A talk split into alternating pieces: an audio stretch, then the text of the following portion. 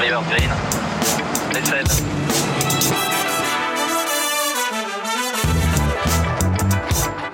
Tu t'apprêtes à écouter le premier épisode de l'expérience Shiban. Je suis Sébastien et j'espère que tu vas passer un moment instructif, divertissant et inspirant. Découvrons sans plus attendre notre invité du jour.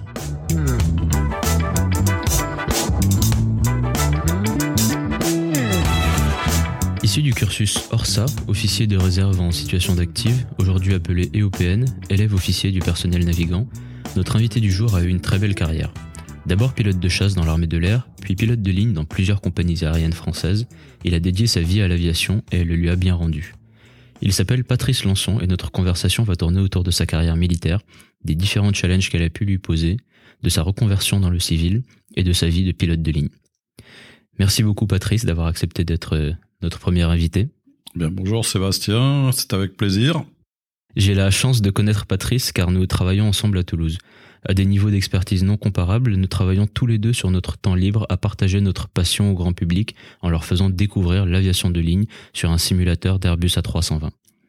Nous allons discuter de pas mal de choses aujourd'hui et je pense que notre auditeur a hâte de découvrir ta carrière passionnante. Alors sans plus tarder, la première question. Tu as eu un parcours très riche, d'un monoplace supersonique à la place gauche, place du commandant de bord, dans un avion de ligne long courrier. Peux-tu nous présenter les différentes étapes de ta carrière, s'il te plaît?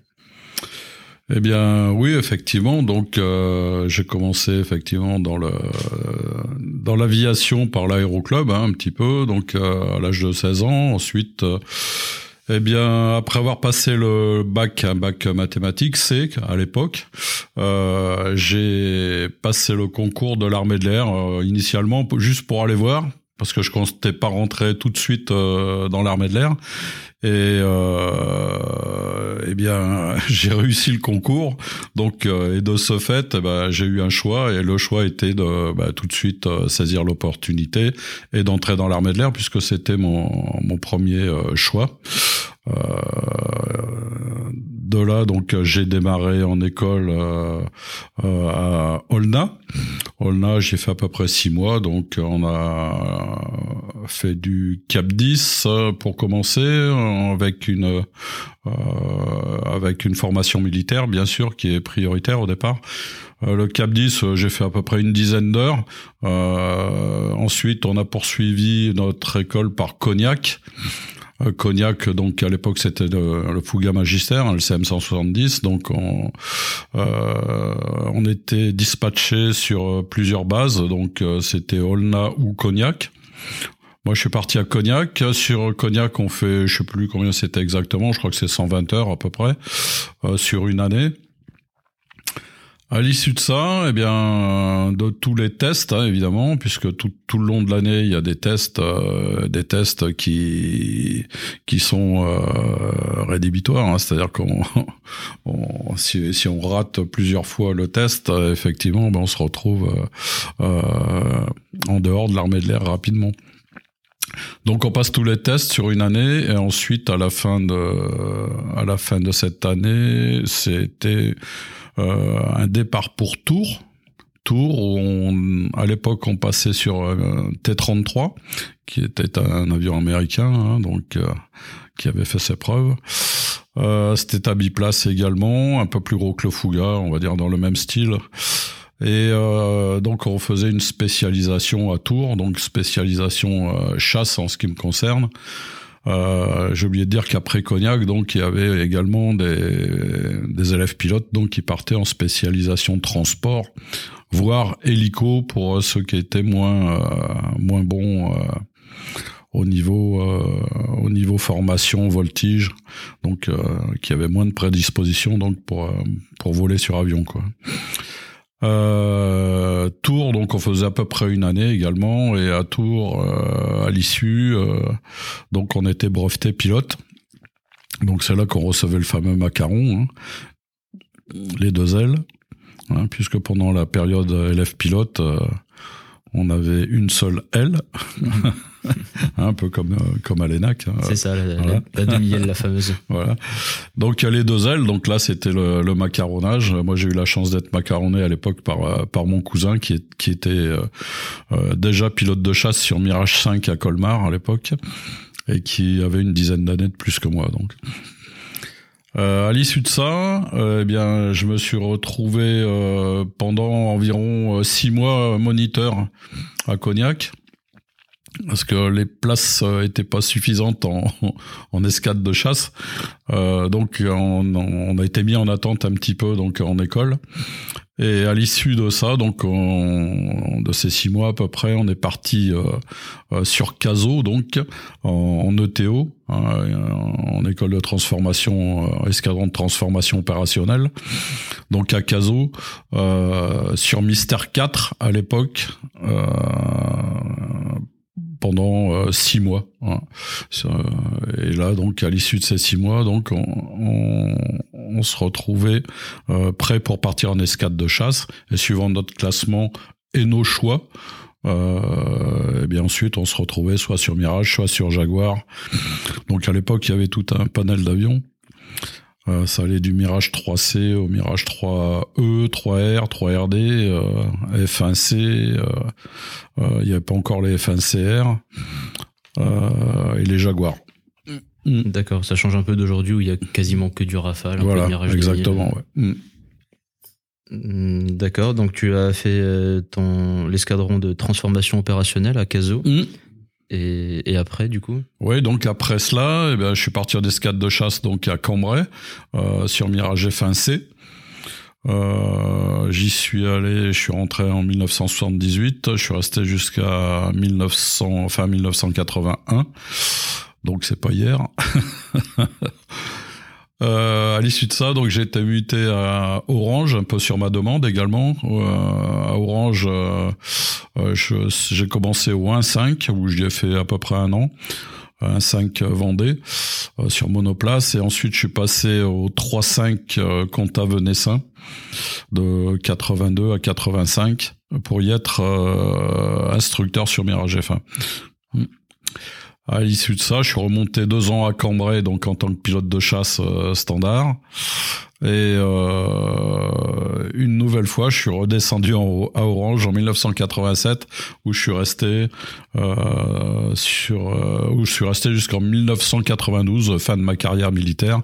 Et là, euh, j'ai fait du Mirage F1 et ensuite, quand l'escadre est passé sur 2000, donc je suis passé également sur 2000, donc euh, dans les années, fin des années 80. Voilà. Donc ça, ça conclut ta, ta carrière militaire. Voilà, c'est ça. D'accord. Et ensuite, pour ta carrière civile, tu, tu as commencé dans quelle compagnie, sur quel avion? Alors ma carrière civile, j'ai commencé euh, initialement, euh, j'ai commencé en intérim chez euh, sur Airbus A310 euh, chez Sabena, puisque c'était Sabena à l'époque. hein, maintenant c'est Air Bruxelles, bon, Sabena à l'époque, qui m'avait détaché sur 310 avec des équipages euh, pour ma formation donc euh, sur euh, Malte. À l'issue de ça, donc j'ai été pris à Air Liberté, qui était une grosse compagnie de charter française hein, dans les années euh, 80-90, hein, au même titre qu'AOM. Et donc, euh, je suis rentré donc euh, en 95 à Air Liberté, donc sur Airbus 310 et 300-600, hein, qui est un Airbus euh, 310, on va dire, euh, un peu rallongé. Voilà. À l'issue de ça, euh, donc euh, d'Air Liberté, ben, j'ai rebossé un petit peu euh, en intérim puisque Air Liberté euh, euh, était en train de changer de, de politique et il y avait un euh, comment dire un, un accouplement avec AOM si on peut parler d'accouplement. Effectivement. donc donc c'était la compagnie donc se, se, se libérait un petit peu des, des jeunes pilotes en fait donc j'ai pas eu la chance de rester donc en 97 donc j'ai je suis parti et j'ai pu travailler un petit peu euh, sur euh, sur Air Afrique pendant euh, un an et demi. Et de là, ensuite, eh bien, je suis rentré donc chez Star Airlines. Star Airlines, j'y suis rentré en 1998. Et j'y suis resté jusqu'à la fin de ma carrière de pilote de ligne, c'est-à-dire jusqu'en 2016.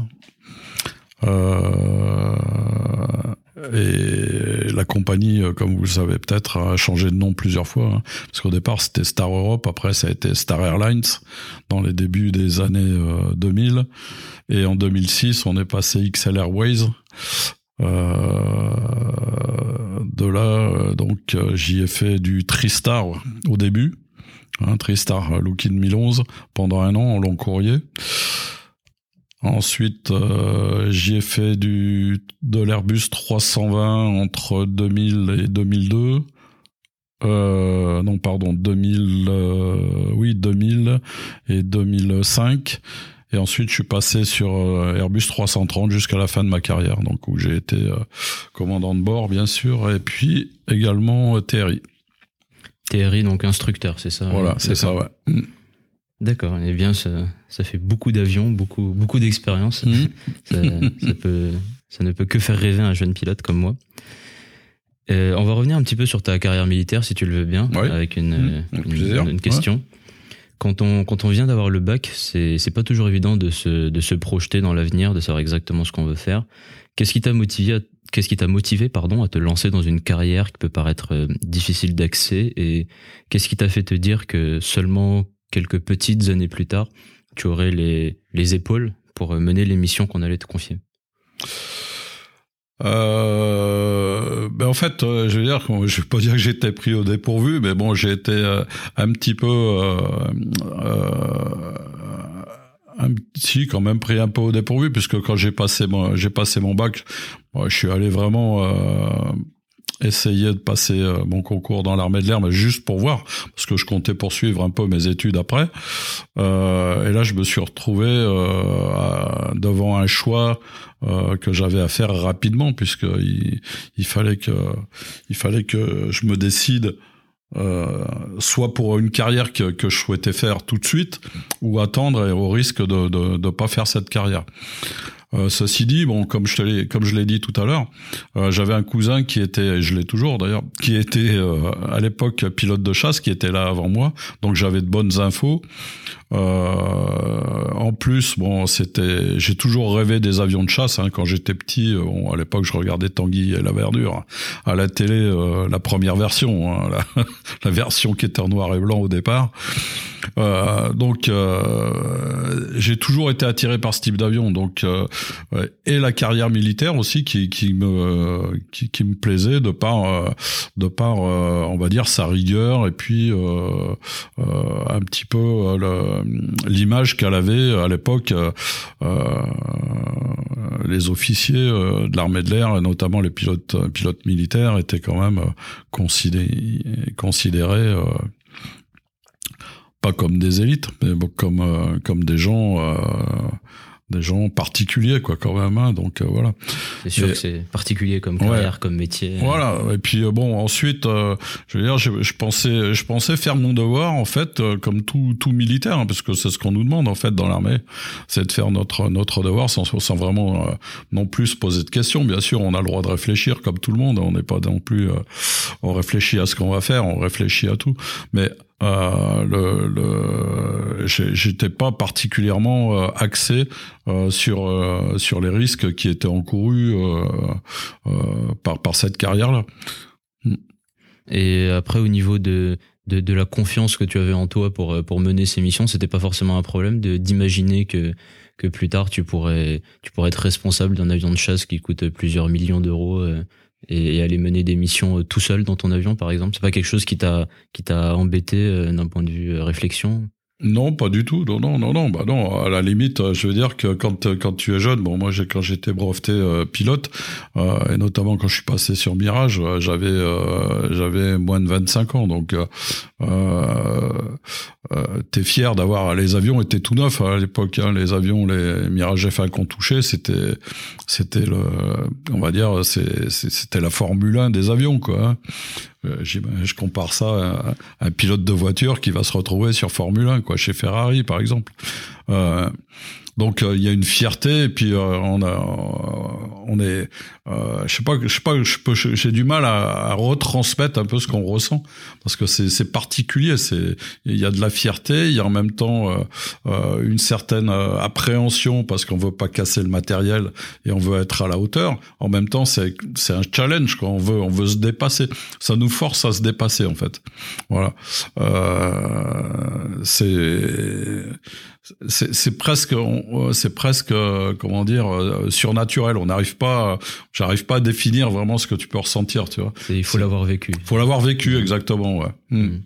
Donc c'est plus une source de, de fierté et, avec avec du bon stress qu'une source d'anxiété en fait. Ah oui, oui, exactement, ouais, ouais. D'accord. Euh, une autre question pour revenir un petit peu plus sur euh, sur l'aspect militaire du métier de pilote de chasse. Mm. Euh, beaucoup de personnes, moi y compris, sont émerveillées par le fait de voir des avions de chasse voler. Il n'y a qu'à voir les foules que le Rafale Solo Display ou la Patrouille de France, mm, par exemple, mm. font venir en meeting. Mais peu, même parmi les fanas du pilotage, se voient exercer le métier de pilote de chasse. Pour certains, la contrainte de l'armée est un frein au fait d'envisager cette carrière. Comment tu as abordé cette problématique, notamment de devoir t'insérer dans une hiérarchie stricte, mais également de devoir d'avoir à délivrer de l'armement et comment tu l'as vécu au cours de ta carrière? Est-ce que ça a changé par rapport au début?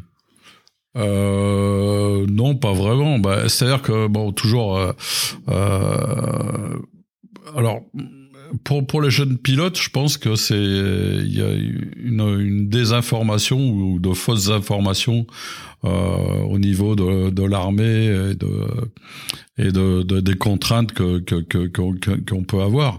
Bon, certes, on est on est quand même dans un, un système qui est qui est rigoureux, bien sûr. Euh, on est militaire, mais attention, le, le, métier de pilote de pilote de chasse ou pilote de transport. Euh, c'est ce qui est primordial quand même dans l'armée de l'air. Euh, on va dire le côté militaire, Bien sûr, il y a tout ce qui est hiérarchie, euh, euh bien sûr, euh, qui, est toujours, hein, comme, dans une usine d'ailleurs, hein, c'est pareil, il y a toujours une hiérarchie à respecter. Mais le côté militaire est beaucoup moins important que, par exemple, un, militaire qui serait dans l'armée de l'air, dans l'armée de terre, pardon. L'armée de terre, bon, ouais, ils font vraiment des métiers de militaire, ce qu'on appelle militaire.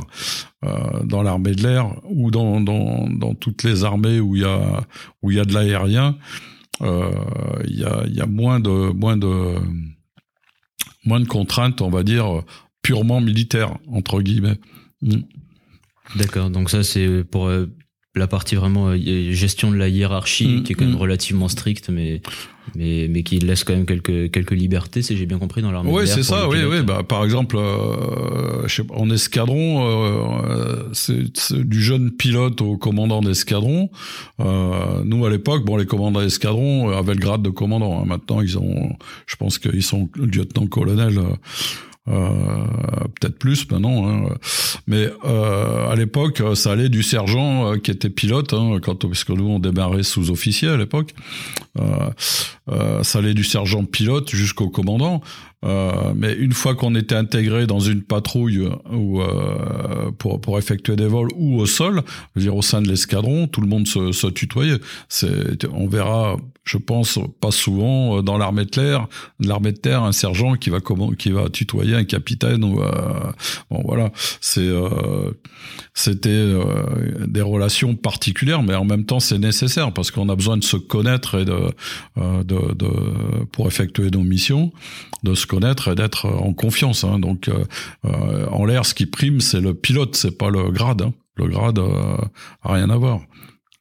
D'accord. Donc le, le quand on est pilote de chasse, on reste militaire, mais, c'est vraiment le métier de pilote qui prime. Oui, exactement. Et mm. dans le, le, le, fait de devoir délivrer de, de l'armement, alors comment comment ça se ça se vit psychologiquement de de, de savoir qu'on est qu'on est dans une arme volante en fait. Ouais, bah, euh, euh, en fait, euh, on y pense, mais comme, comme, on est, on est quand même euh, dans, dans, un métier où on a déjà, on y a déjà réfléchi depuis très longtemps. Donc, on est dans, dans, dans, un métier où on sait que le, le but euh, même si c'est pas notre choix et si c'est pas ce qu'on a envie de faire, euh, c'est quand même de délivrer de l'armement s'il y a besoin de le délivrer. Euh, on sait euh, quel, quel, dégâts ça peut faire, on sait que ça peut aussi euh, tuer, on sait que ça peut ça peut également déborder sur des populations civiles, mais le, on ne doit pas se poser la question. Quoi. C'est le problème, c'est que si on a des ordres, euh, effectivement, là pour le coup, on est militaire. Si on a des ordres, il faut pas. C'est pas au moment où on va arriver euh, en fin de mission où il va falloir euh, aller délivrer l'armement que là il va falloir euh, se poser des questions, euh, savoir si, on le fait ou si on le fait pas, parce que pour telle ou telle raison. donc on est, je pense, sans être conditionné, on est dans un état d'esprit où on va faire notre métier. Point. Voilà. Après, on sait forcément qu'il y aura euh, des, dommages collatéraux, hein, certainement. Hein. Mm c'est quelque chose euh, qui, qui, a pu déborder un peu sur ta vie personnelle, le fait d'avoir eu à délivrer de l'armement, ou c'est vraiment t'as pu compartimenter euh, la vie professionnelle de la vie Ah non, il faut il faut compartimenter. De toute façon, euh, on, on, parle pas de tout avec. Euh, bon, à l'époque, moi, j'étais marié, maintenant je suis divorcé, mais bon, on parle pas de tout avec nos épouses. Et puis non, il y a certaines, il faut compartimenter. Et puis on, on vit pas forcément notre vie militaire également à l'extérieur. Euh, même entre nous, quand on est entre entre pilotes, euh, puisque euh, quand, quand, quand on fait des sorties ou quoi que ce soit en, tant que en tant que on va dire civil à l'extérieur, le week-end, bon, on parle pas forcément du, du métier. Hein. On, se vide un peu la tête, hein, bien sûr. Hein. D'accord. C'est une, pression qu'il faut un peu mm. évacuer au final. Ouais, ouais exactement. Ouais. Mm. Alors, question suivante, est-ce que tu te souviens d'une situation en, OPEX ou même en vol, en entraînement en France, qui t'a changé en tant que personne ou, ou en tout cas qui t'a permis de voir les choses autrement, même, même en dehors d'un cockpit après l'avoir vécu? Euh, qui m'a permis de vivre les choses autrement. Euh... Il y a, peut-être pas de réponse à cette question, c'est juste pour euh, c'est un exemple. On va dire c'est pas forcément euh, quelque chose que j'ai vécu moi-même. C'est-à-dire que euh, quand j'ai commencé ma carrière en fait de, de, de pilote de chasse, euh, bah déjà très tôt, euh, j'ai eu euh, j'ai eu quelques copains qui sont qui sont tués quoi en avion euh, euh soit par par des erreurs soit par d'autres problèmes. J'ai mon premier copain en fait qui s'est tué il s'est tué à l'époque en, en s'éjectant suite à une panne moteur sur T33 après le décollage et à l'époque, fallait régler les, sièges. Euh, il y avait un petit bouton pour le régler. Hein. Euh, euh, on réglait le, siège sur 0 secondes ou 2 secondes à l'ouverture. Et les sièges ont été mal réglés euh, par, les pilotes, certainement, parce qu'ils ont... le commandant de bord du T-33 là, a, fait, a fait une erreur en oubliant de, de, de faire régler à son à mon collègue son siège sur 0 secondes. Donc après décollage, ils sont éjectés suite à la panne moteur et les parachutes se sont ouverts quand ils touchaient le sol, quoi, euh, parce qu'ils n'étaient pas sur le bon réglage. Donc il y a eu plusieurs cas comme ça où pendant un moment j'ai eu un enchaînement de, de, de copains qui sont euh, qui sont euh, on va dire qui ont disparu quoi très jeunes euh, ça, ça, ça s'est poursuivi sur Mirage après, là, en, en, dans les années, début des années 80. Euh, et c'est, c'est, effectivement, c'est, c'est, une chose qui m'a marqué, sans, sans créer en moi une peur, sans, sans, sans non plus euh, euh, dire, bah, je vais plus monter dans un Mirage parce que peut-être le prochain ça sera moi. Non, non, ça, c'était pas, le, c'était pas la, la question.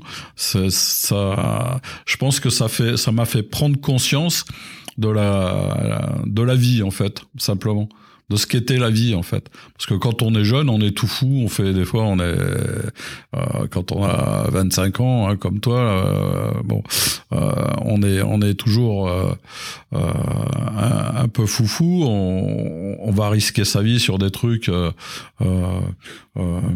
qui sont des fois des, des choses futiles en roulant trop vite en voiture en faisant n'importe quoi. Bon mais ça tout le monde le fait.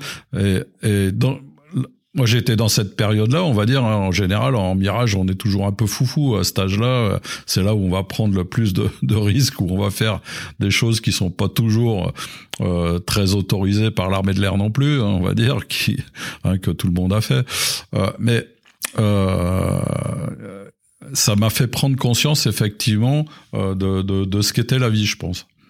Euh, malheureusement pour pour mes copains. Mm.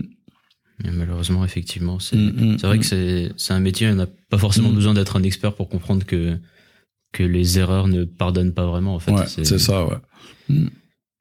Bon. Eh bien, je te propose maintenant de passer à ta carrière civile, Oui, si, si ça te va. ouais, ça me va. À la, à la fin donc des, des différents contrats que, que tu as eus, et au bout de presque 20 ans, c'est ça, à l'armée de l'air? Ah, euh, L'armée de l'air, oui, j'ai fait un peu, ouais, 19 ans à peu près. ouais. 19 ans, d'accord. Mm, Eh bien, à un moment, il a fallu la, la quitter. Mm. Et est-ce que c'était avec des, des regrets? Et Comment tu t'es préparé à ce changement de vie assez radical, quand même, j'imagine? Oh, ouais, alors euh, non, c'était pas avec des regrets puisque je me suis accompli. Bon, j'ai j'ai eu euh, j'ai eu une carrière qui a été riche, hein, comme tu as dit. Donc j'ai fait du Mirage F1, j'ai fait du Mirage 2000. J'ai vu arriver deux avions neufs dans l'armée de l'air à l'époque et j'ai eu la chance de voler dessus. Donc euh, non, non, ça a été euh, pour moi, ça a été une carrière riche. Donc j'avais pas de pas du tout de regrets. Euh, par contre, euh, oui, après, euh, bah, j'aurais aimé que ça soit un petit peu comme dans l'armée de l'air, euh, comme dans les armées, euh, armées américaines ou, euh, ou chez les Suisses, où quand tu passes dans l'aviation civile, tu restes quand même à faire des périodes sur avion de chasse dans l'armée de l'air. Euh, chose qui que tu peux pas faire chez nous en- dans l'armée de l'air. Quand tu tu quittes bah automatiquement euh, tu tu voleras tu voleras plus jamais sur sur Mirage. Donc à la limite à l'époque on pouvait faire quelques vols en réserviste sur Fouga mais bon euh, c'est pas ce qu'il y avait de plus intéressant quoi. Ouais, bien sûr. Euh, donc oui euh, non j'avais pas j'avais pas de regrets. Bon après de la nostalgie oui il y a toujours un peu de nostalgie. Quand on va passer à Mirage ou même quand je vois passer des rafales de temps en temps vers chez moi là dans la région toulousaine là dans le sud là. Euh, c'est vrai que euh, des moments j'ai envie d'être dedans quoi. Mais bon euh, j'ai pas de regrets de la nostalgie plus ouais Hmm. D'accord. Et, et il a fallu se, se préparer à l'avance à ce changement de vie ou c'était Euh, euh, oui, mais j'y étais préparé si tu veux parce que bon, j'avais déjà un plan de carrière. Euh, de toute façon, moi j'avais, euh, j'étais rentré à l'époque sous-officier, hein, comme je te l'avais dit. Donc après, euh, on passait le concours d'officier Orsa, hein, qui était au révi- au- pour être officier de réserve en situation d'active. Donc, euh, quand on arrivait au grade de sergent-chef adjudant, euh, c'est-à-dire quelques années après le début de notre carrière, donc moi, je, je l'ai fait à peu près comme tous les pilotes le faisaient, donc j'ai passé le concours. On est, on, est, je me suis retrouvé officier, donc euh, sous, lieu- enfin aspirant, euh, sous-lieutenant, lieutenant, capitaine. Je terminais capitaine. Par contre, on est, nous, on est sur une carrière courte. Hein. Si j'avais voulu faire une carrière longue, à ce moment-là, j'aurais essayé de faire euh, salon de Provence et euh, ensuite faire une carrière longue pour euh, être gradé plus rapidement, quoi. Euh, dans, dans mon cas, moi, je savais la carrière que je voulais faire. Je voulais faire une carrière courte, comme avait fait mon cousin, d'ailleurs, toujours pareil, hein, je reviens toujours à lui, euh, qui était hors ça également. Et euh, moi, mon but, c'était de voler, c'était pas de faire de l'état-major euh, ou autre chose. hein, parce que euh, le problème des, des officiers qui font euh, salon, c'est qu'ils se retrouvent très rapidement avec des grades élevés et qui sont obligés de faire des périodes en état-major. Alors qu'un pilote hors ça, bah, il- s'il reste 20 ans, pendant 20 ans, il va, il va passer sa vie à voler, quoi. Hein. Euh, par contre, il monte moins vite en grade. Mais moi, mon but, c'était ça. Et ensuite, de faire une reconversion civile. Donc, j'étais déjà préparé au départ. C'est-à-dire que je, je pensais pas au civil quand j'étais dans l'armée de l'air, mais à la fin, j'étais quand même euh, psychologiquement préparé déjà. Donc, je savais que je voulais ensuite enchaîner sur une autre carrière qui était une carrière civile. Et je voulais voir un autre type d'avions également, qui étaient les avions de transport civil, et si possible les gros. Donc le long courrier. Voilà. Donc ça, ça a bien marché du coup. euh, Ouais, ça a bien marché. Ouais. Bah oui, pour ça j'étais chanceux, hein, c'est sûr. Ça s'est Ouais. passé comme prévu quoi. Donc, euh, Ouais, exactement. Mm. Ouais, ouais, ouais, comme prévu. Mm. Et quelles sont, selon toi, les, les différences les plus frappantes et auxquelles il est le plus difficile de s'adapter quand on passe de la vie militaire à la vie civile?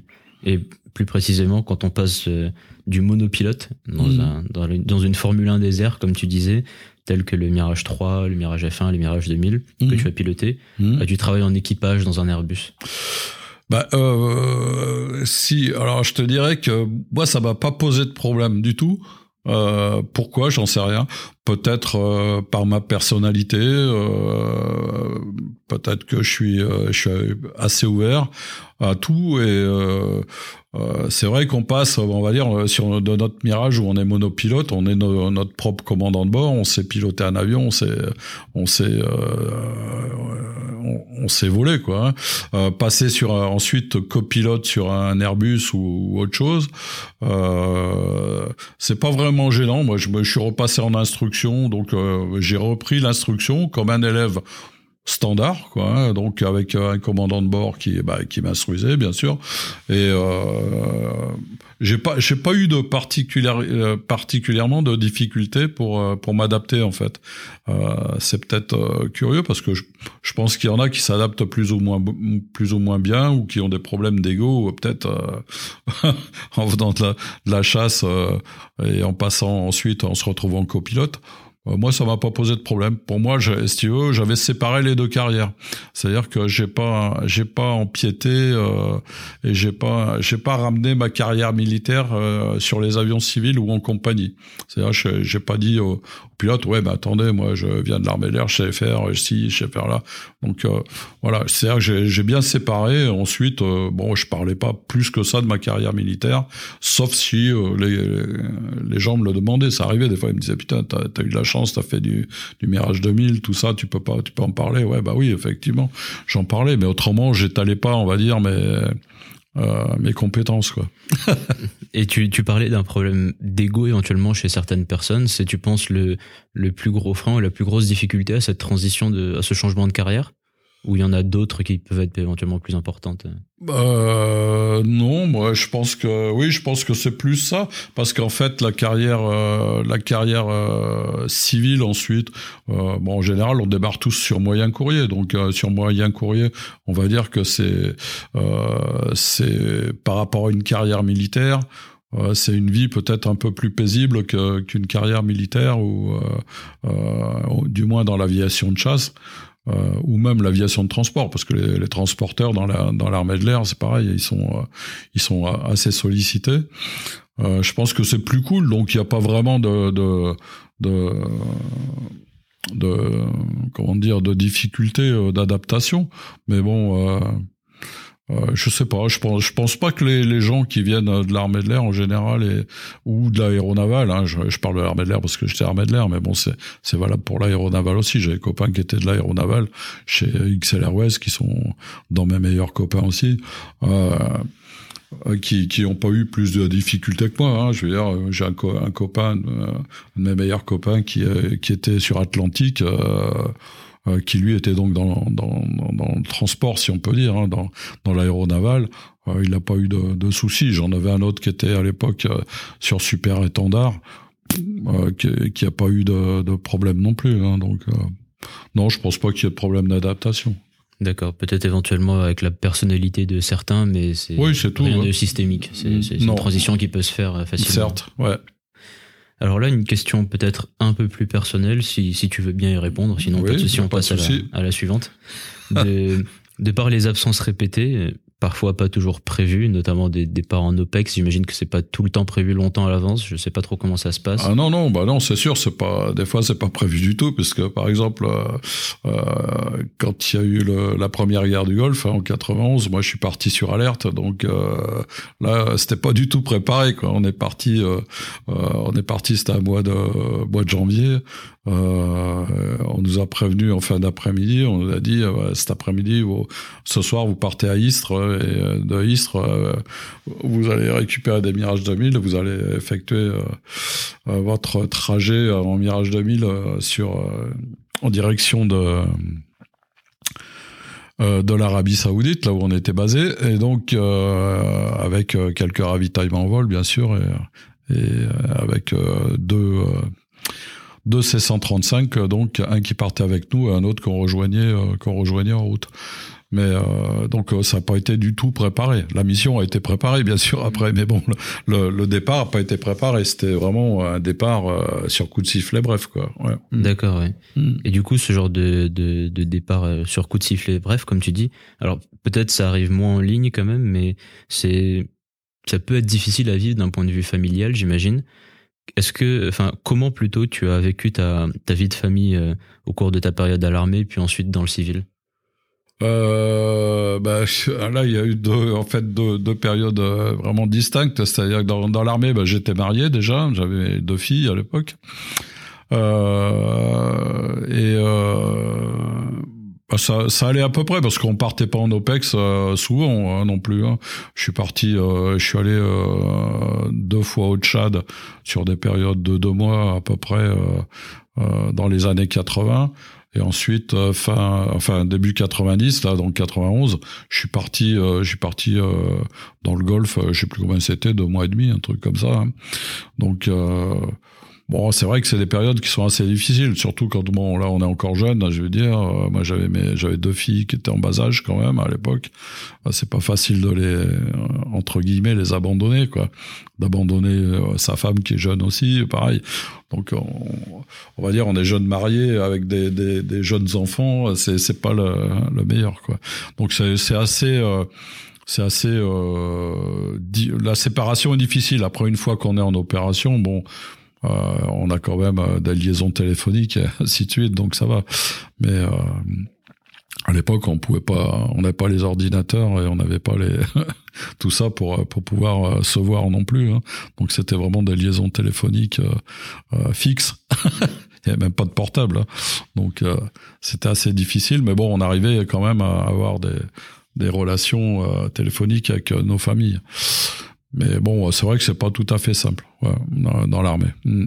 Et dans, et dans le civil, du coup, ça, ça change beaucoup. C'est. Bah dans le civil, euh, bon, moi j'ai vécu ma, ma, ma vie civile euh, en tant que célibataire après, donc euh, comme puisque j'ai divorcé au début où j'étais quand je suis quasiment ma transition armée de l'air civile, donc.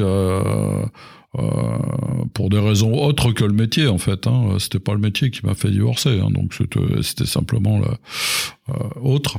Euh, mais après, bon, je suis resté célibataire, donc euh, célibataire, donc c'était beaucoup plus facile à vivre pour moi, puisque là, j'ai pas de compte à rendre particulièrement.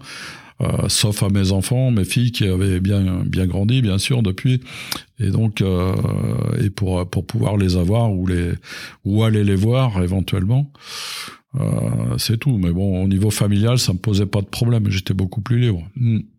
Donc globalement, tu dirais qu'une carrière de navigant est quand même assez compatible avec une vie de famille oui, après il faut il faut avoir oui certes, mais euh, après c'est vrai, on va dire qu'il y a quand même bon, euh, je pense que les, la majorité des pilotes me, me démentiront pas. Euh, il y a quand même beaucoup de beaucoup de divorces dans ce dans ce métier. Mais pourquoi? Parce que bah, je pense que euh, au bout d'un moment il y a peut-être une lassitude des des conjoints quant au départ et et, et aux longues périodes de séparation. Parce que c'est vrai que sur long courrier, bon, maintenant c'est un peu moins vrai parce que les compagnies aériennes pour euh, pour faire quelques économies laissent les équipages moins longtemps à l'extérieur. Mais bon, euh, moi je vois que quand j'étais avec XL Airways, des fois on, s'en allait sur certaines destinations où on restait une semaine. Euh, pourquoi? Parce que c'était prévu comme ça et parce qu'il y avait un ou deux vols par semaine. Donc euh, euh, je pense par exemple aux Maldives. Bon, on n'était pas malheureux hein, aux Maldives. En même temps, ça permettait d'emmener nos familles de temps en temps aussi. Donc, euh, euh, Maldives, Phuket, tout ça, on a ou au Cancun, euh, des fois on restait une semaine, ça arrivait. Ça devait être assez sympa quand même. Ça oui, donne envie. Il y a pire. C'est sûr qu'il y a pire. Ouais. Et pour euh, alors une autre question un peu personnelle, mais pas pas sous le même angle. Pour euh, pour tenir la distance sur une carrière aussi remplie en, en heures de vol, en temps passé mmh. dans les avions, mmh. tu, en, tu en, as déjà T'as à peu près 20 000 heures de vol, c'est ça, non Ou... Ouais, un petit peu moins de 20 000 heures, ouais. Mm. D'accord, mm. c'est pas mal. Je, je suppose qu'il faut faire assez attention à son, à son hygiène de vie, à sa santé d'une manière générale. Est-ce que, est-ce que tu pourrais nous expliquer comment tu, comment tu faisais pour rester en forme physiquement, mais aussi mentalement pendant, pendant ces années? Euh, bah, mentalement, il n'y a pas de. Je veux dire, moi, je suis plutôt d'un naturel optimiste, euh, donc euh, j'ai déjà des, comment dire, des prédispositions à accepter un peu, un peu tout, quoi. donc euh, assez facilement. Euh, après, euh, en hygiène de vie, bon, moi je suis pas parti, j'étais pas particulièrement sportif. Hein. Euh, ce qu'il y a, c'est que j'ai toujours vécu en fait, que ce soit dans, le militaire ou dans le civil, j'ai toujours été à l'écoute de mon corps en ce qui concerne le, sommeil, par exemple, ce qui, me paraît très important. Hein. Peut-être que les médecins me diraient qu'il y a autre chose pour l'hygiène de vie, bien sûr. Peut-être faire plus de sport moi, je, comme je t'ai dit, hein, je suis pas particulièrement sportif. Donc, euh, sauf dans l'armée de l'air où on faisait quand même un peu plus de sport que dans le civil. Mais bon, dans le civil, je me suis un petit peu laissé aller au niveau sportif, ce qui m'a valu de prendre 10 kilos. Donc, mais je pense que ça doit arriver à pas mal de gens. Ça. Ouais. Par contre, euh, il y a l'âge aussi. Hein, en vieillissant, on prend des kilos. Mais euh, non, je pense. Moi, j'avais. Euh, par contre, je dormais. Alors souvent, les gens me disaient, euh, tu tiens bien la route la nuit et tout. Ben, en fait, moi, je me décalais pas trop. En fait, j'étais même si on était, si on avait 11 heures de décalage, par exemple, en allant sur un San Francisco euh, ou de l'autre côté, euh, en allant vers l'est, eh ben, j'essayais de, de, dormir quand j'avais sommeil. Voilà, point barre. Même si c'était le jour, c'est-à-dire que j'essayais pas de me recaler sur le pays, en fait.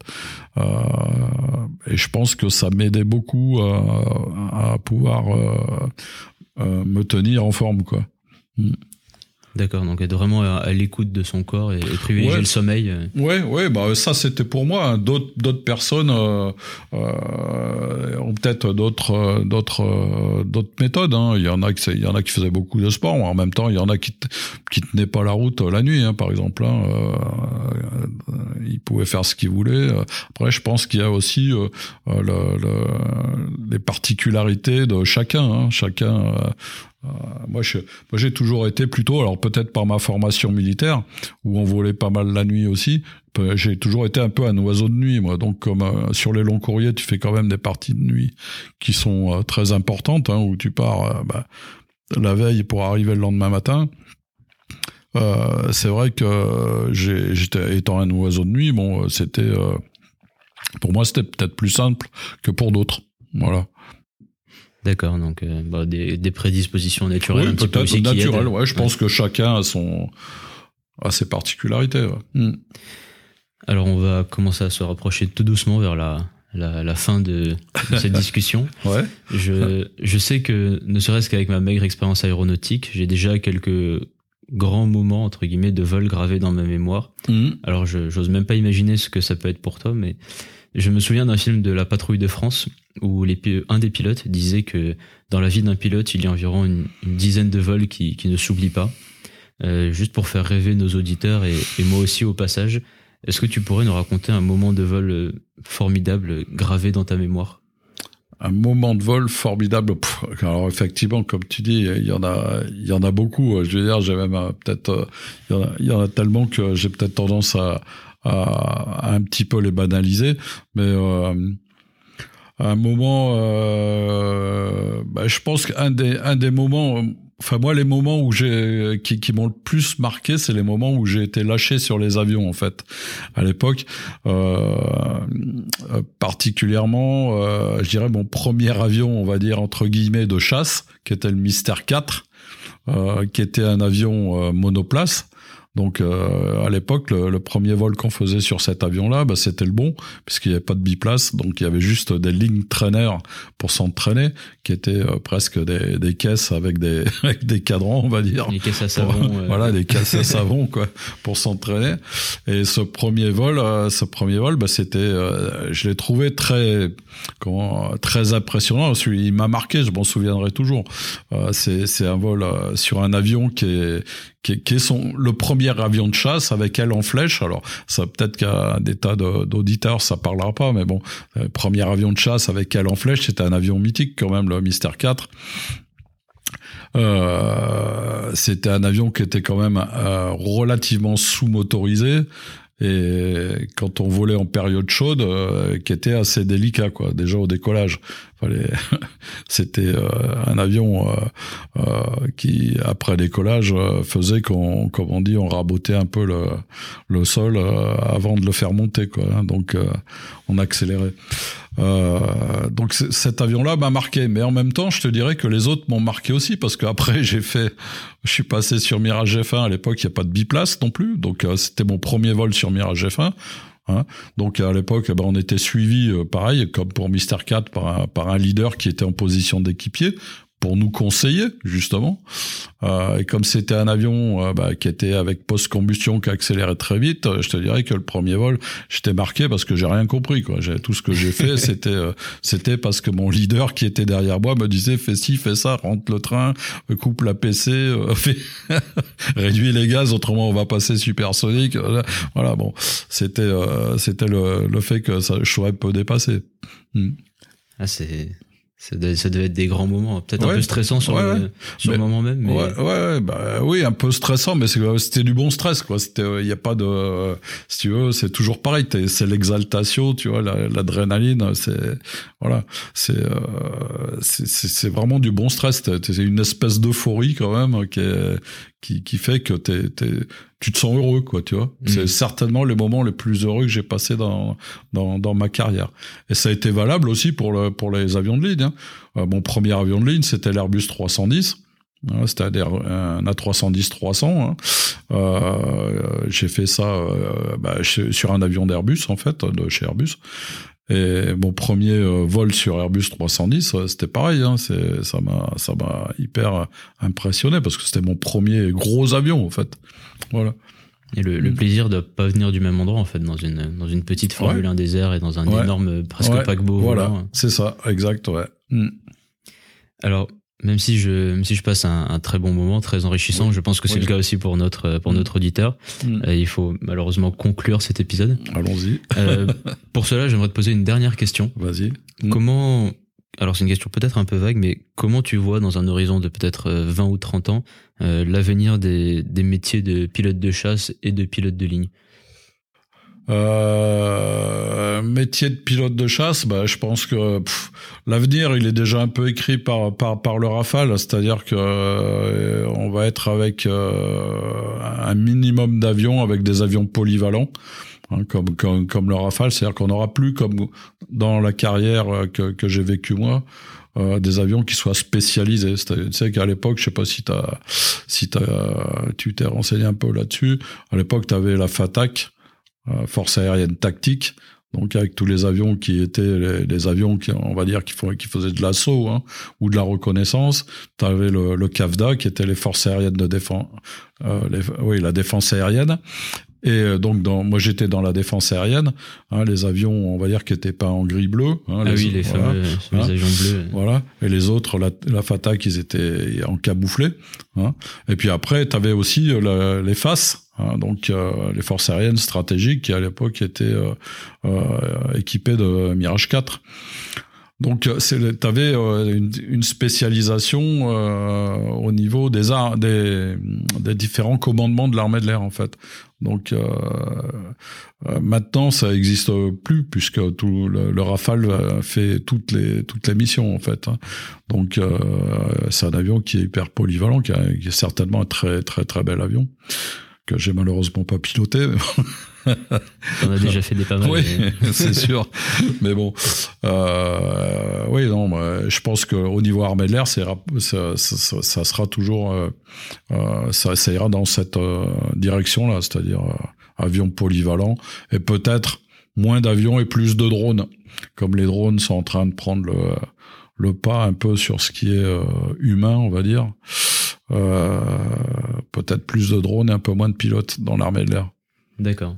Je l'espère pas pour, pour ceux qui veulent être pilotes de chasse, bien sûr. Bon, c'est peut-être pas pour tout de suite, mais ça paraît être une évolution Oui. logique, effectivement. ouais, ouais, ouais, pas, pas pour tout de suite, non, je pense pas non plus. Mais bon.